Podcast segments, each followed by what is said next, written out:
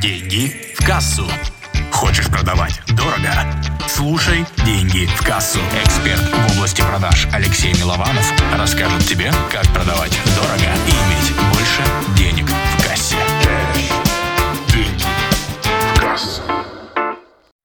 Ключевые показатели вебинарной воронки продаж. Мы сегодня поговорим о том, как поднять показатели каждого этапа воронки. Итак, первое – это количество регистраций. Сколько человек зарегистрировалось на твой вебинар?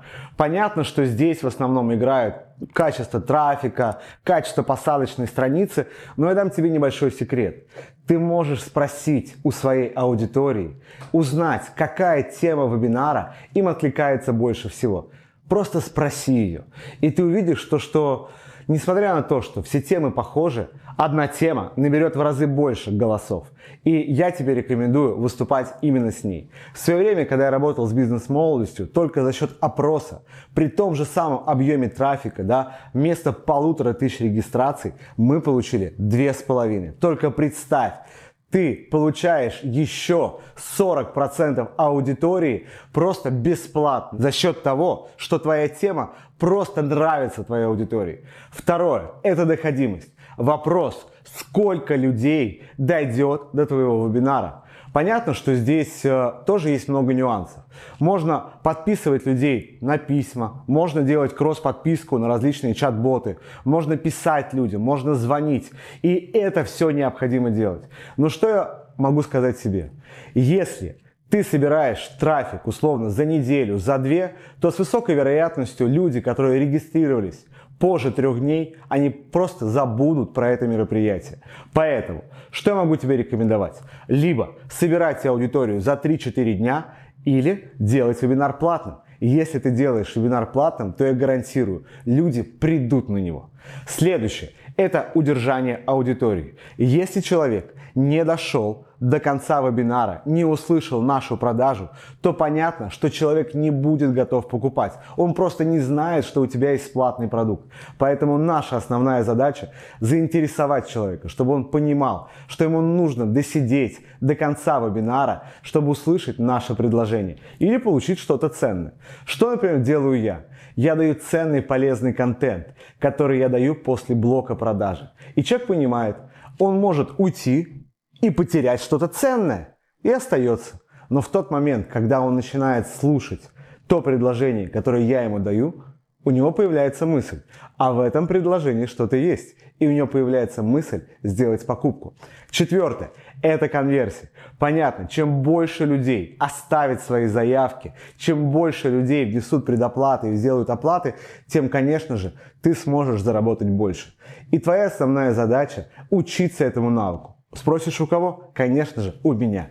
Я просто расскажу тебе одну из техник, прием, который позволит тебе поднять продажи. Это просто показать человеку, как ему сделать эту покупку. Ты спросишь настолько просто, говорит, да, просто говоришь, сейчас ты переходишь по кнопочке. Второе, ты оставляешь заявку. Третье, ты вносишь предоплату. Часто мы просто делаем ключевую ошибку. Вместо того, чтобы дать людям возможность оплатить, чтобы оставить заявку, мы просто продолжаем контент. И вопрос, что выберешь ты? Слушать полезный контент или делать оплату? Конечно же, ты будешь слушать контент. Смотри, здесь ссылка. И это сделано специально. Я специально поставил это видео на паузу, чтобы у тебя была возможность перейти ко мне на сайт, посмотреть мои материалы, посмотреть мои книги, статьи, узнать, какие у меня есть услуги и обучающие курсы. Сделай это. Там ты найдешь очень много полезной информации. Сделай это прямо сейчас. Это действительно важно. Следующий элемент воронки – это средний чек. Вопрос, какие тарифы выбрала твоя аудитория. Наша основная задача – сделать так, чтобы люди покупали именно те тарифы, которые мы хотим. Что для этого можно сделать? Чтобы люди выбрали именно самые дорогие тарифы.